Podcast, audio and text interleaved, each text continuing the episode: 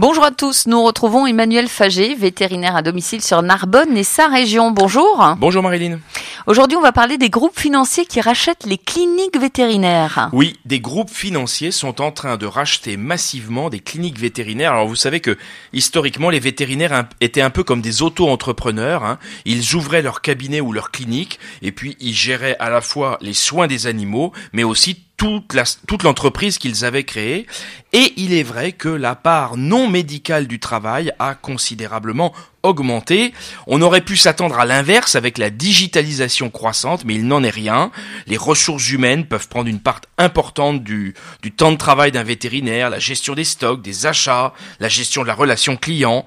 Bref, de nombreux vétérinaires ont l'impression d'être plus entrepreneurs que vétérinaires chaque jour.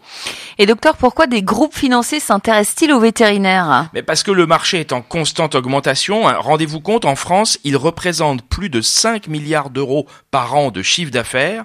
Donc évidemment, les groupes financiers y voient une source de profit et voici leur offre.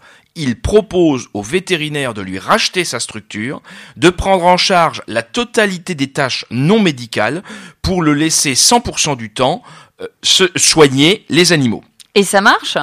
Oui, oui, ça marche. On estime que d'ici à 2025, donc 2025 c'est demain, 30% des cliniques auront été rachetées, ce qui représentera un vétérinaire pour chiens et chats sur deux. Dans la région, des groupes comme IVC Evidencia, Univet, Cévetis ont déjà racheté plusieurs cliniques à Narbonne, Béziers et euh, Lézignan.